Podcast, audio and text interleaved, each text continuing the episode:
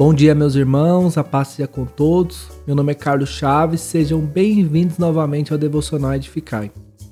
O texto que eu irei ler hoje está no livro histórico de Atos, no capítulo 8, no versículo 26 ao 40. As escrituras relatam que Eunuco Etíope tinha ido a Jerusalém para participar da adoração, no verso 27. E no caminho da volta, sentado em sua carruagem, lia em alta voz o livro do profeta Isaías. O verso 28 diz: E Felipe correu até a carruagem e, ouvindo que o homem lia o profeta Isaías, perguntou-lhe: O senhor compreende o que lê? O homem respondeu: Como posso entender sem que alguém me explique? E convidou Felipe a subir na carruagem e sentar-se ao seu lado. Diz o verso 30 e o 31. O que mais me chama a atenção nesse trecho é que o eunuco já tinha ido a Jerusalém para adorar a Deus e voltava para sua casa além das Escrituras. Mas detalhe, ele não estava entendendo o texto que estava lendo. Era mais uma atitude ignorante, religiosa, do que uma adoração genuína. Porque para ser uma atitude verdadeira, não deve ser feito somente com a mente e o corpo, mas também com o coração.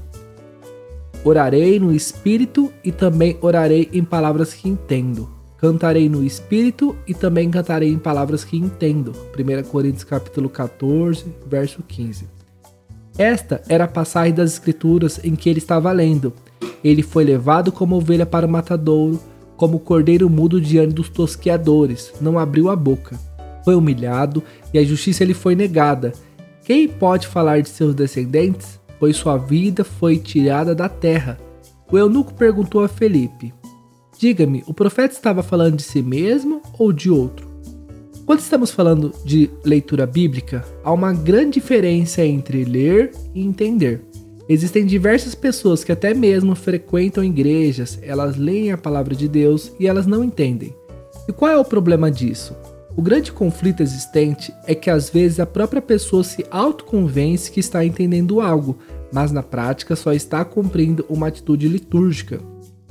Em nossas vidas, necessitamos ter um Felipe ao nosso lado, que nos questionam, nos provocam e nos ensinem como compreendermos alguns textos bíblicos de difícil compreensão. Pois fazendo assim, podemos crescer espiritualmente da forma correta e nos parecermos mais com Jesus. Então Felipe, começando com essa mesma passagem das Escrituras, anunciou-lhe as boas novas a respeito de Jesus.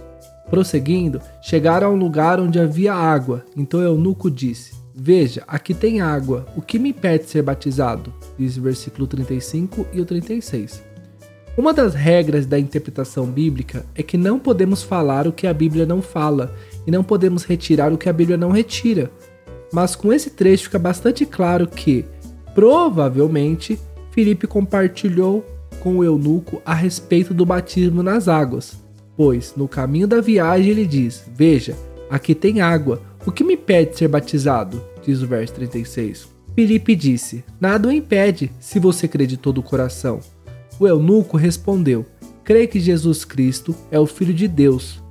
Então mandou parar a carruagem, os dois desceram até a água e Filipe o batizou. Verso 37 e 38. Filipe nos ensinou uma grande lição nesta passagem.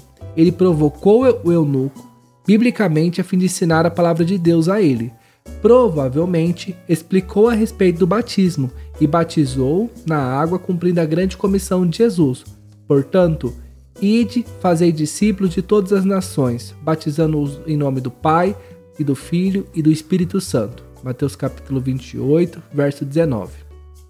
Concluindo, esse homem provavelmente foi o primeiro a compartilhar das boas novas na Etiópia, no país da África.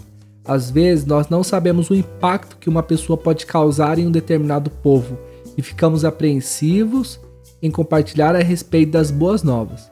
Um aprendizado que a Escritura me ensina é: não importa quem seja, compartilhe sobre Jesus, pois essa pessoa poderá afetar uma cidade, um país ou até mesmo o mundo inteiro.